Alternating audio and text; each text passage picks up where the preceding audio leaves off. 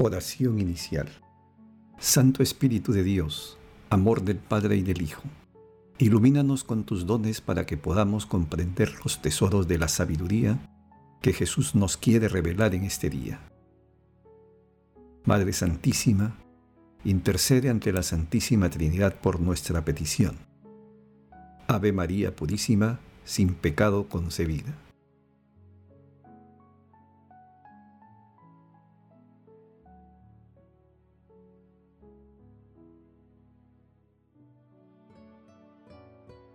Lectura del Santo Evangelio según San Lucas, capítulo 21, versículos 5 al 19. En aquellos días, algunos hablaban del templo, admirados de la belleza de sus piedras y de las ofrendas que lo adornaban. Jesús les dijo, Esto que ustedes contemplan, llegará un día que no quedará piedra sobre piedra, todo será destruido. Ellos le preguntaron, Maestro, ¿Cuándo será eso? ¿Y cuál será la señal de que todo eso está por suceder? Él contestó, Cuidado con que nadie los engañe, porque muchos vendrán usurpando mi nombre diciendo, Yo soy. O bien, el momento está cerca. No vayan tras ellos. Cuando oigan noticias de guerras y de revoluciones, no tengan pánico, porque eso tiene que ocurrir primero pero el final no vendrá enseguida. Luego les dijo, se alzará nación contra nación y reino contra reino. Habrá grandes terremotos y en diversos países epidemias y hambre. Habrá también cosas espantosas y grandes señales en el cielo.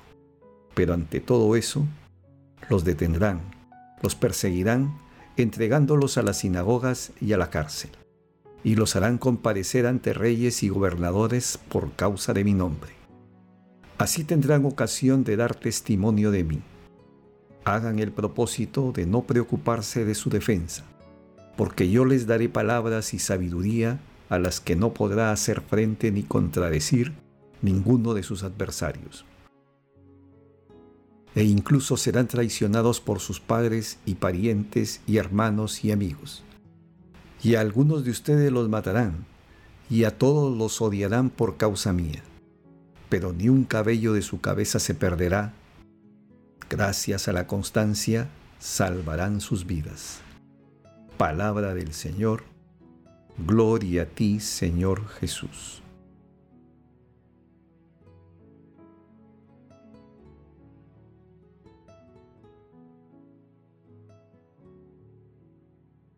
Cristo es eterno.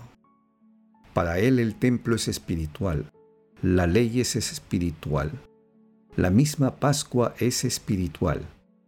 Para Él, pues, es real la presencia de la sabiduría, la presencia de la virtud y la de la justicia, la presencia de la redención, porque Cristo murió por los pecados de la humanidad una sola vez, pero con la finalidad de rescatar cada día a la humanidad. San Ambrosio de Milán. El pasaje evangélico de hoy denominado la destrucción del templo o primeras señales del fin de los tiempos se sitúa después de la ofrenda de la viuda y antes de la lectura de la gran tribulación. Asimismo, esta lectura, unida a otros pasajes del capítulo 21, constituye el discurso escatológico de Jesús en el Evangelio de San Lucas, que se encuentra también en Mateo, en el capítulo 24. En aquel tiempo, la admiración que despertaba la belleza del templo sirvió para que Jesús resalte el abismo que existe entre el seguimiento a sus enseñanzas y la caducidad de las obras humanas, por más hermosas que sean. Asimismo, la incomprensión de la profundidad de sus palabras despierta la curiosidad excesiva de sus oyentes. Por ello, Jesús hace un llamado a centrar la atención en el tiempo intermedio que se ubica entre la venida del Señor y el final de los tiempos. Jesús hace un llamado a testimoniar su amor y señala la forma cómo enfrentar las pruebas extremas de seguimiento a sus enseñanzas, porque será el Espíritu Santo, el Paráclito, quien argumentará a través de sus discípulos.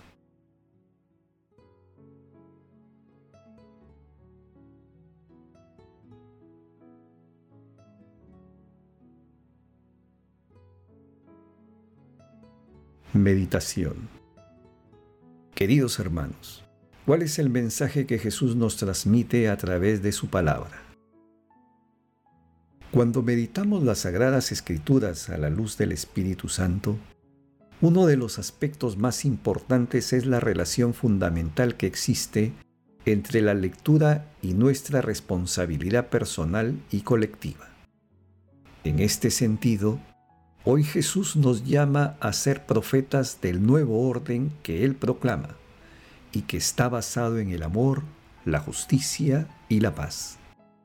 Advierte con claridad que no debemos ser ni seguir a falsos profetas de desventuras y pánicos.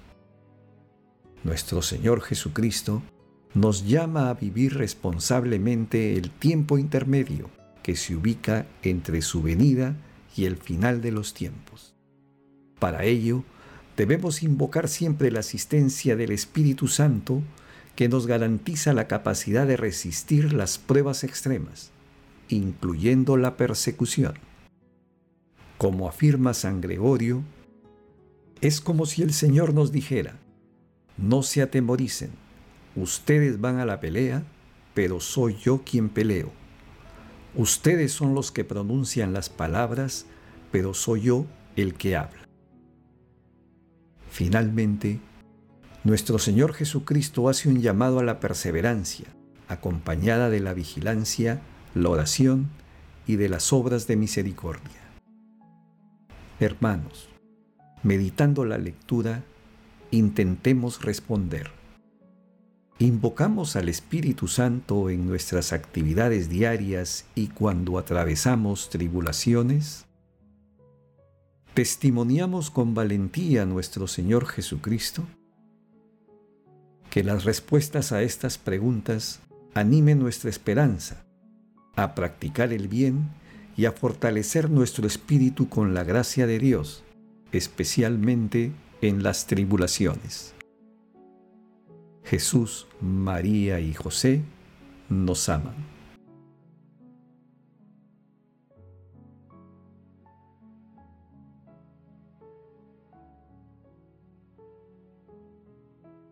Oración. Concédenos, Señor Dios nuestro, alegrarnos siempre en tu servicio, porque en dedicarnos a ti, autor de todos los bienes, consiste la felicidad completa y verdadera. Amado Jesús, envíanos tu Espíritu Santo para fortalecer nuestra fe y dar testimonio valiente de tu amor. Y en medio de tantas tormentas que desaniman al ser humano, haz que la humanidad busque la esperanza y persevere en la creación de un mundo nuevo, basado en tu amor, justicia y paz. Padre eterno, Tú que enviaste a nuestro Señor Jesucristo al mundo para salvar a los pecadores, concede a todos los difuntos el perdón de sus faltas. Madre Santísima, Madre de la Divina Gracia, intercede ante la Santísima Trinidad por nuestras peticiones. Amén.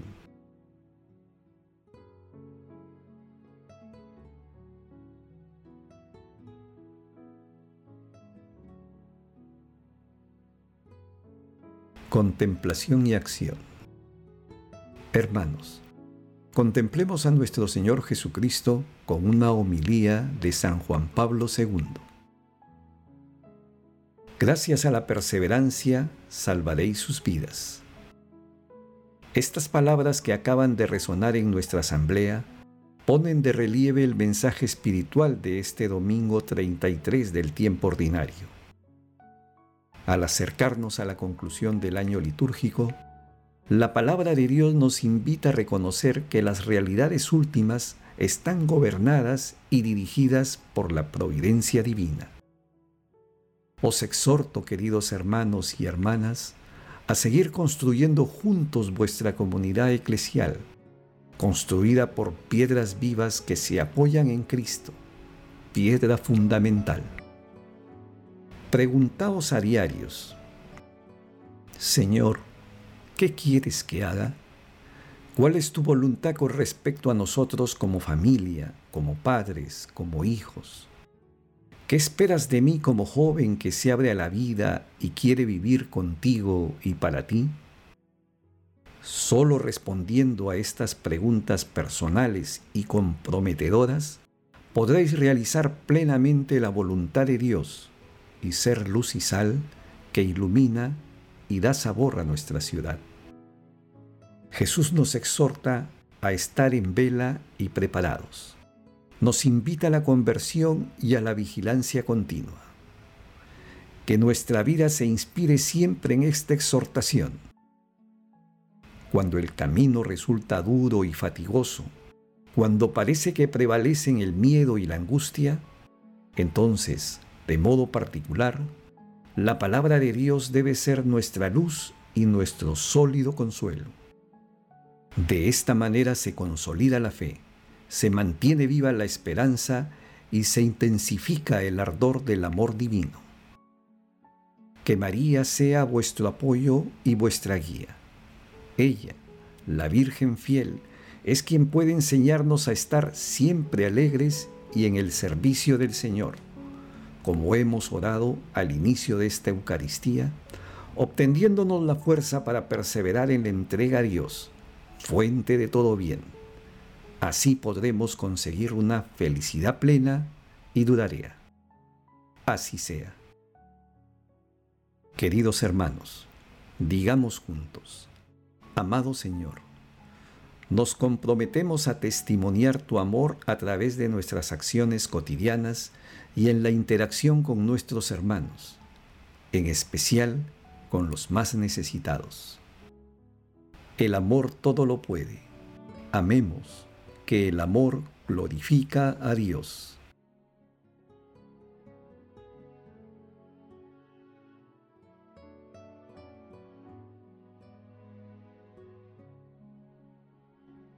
Oración final. Gracias Señor Jesús porque tu palabra nos conduce por caminos de paz, amor y santidad.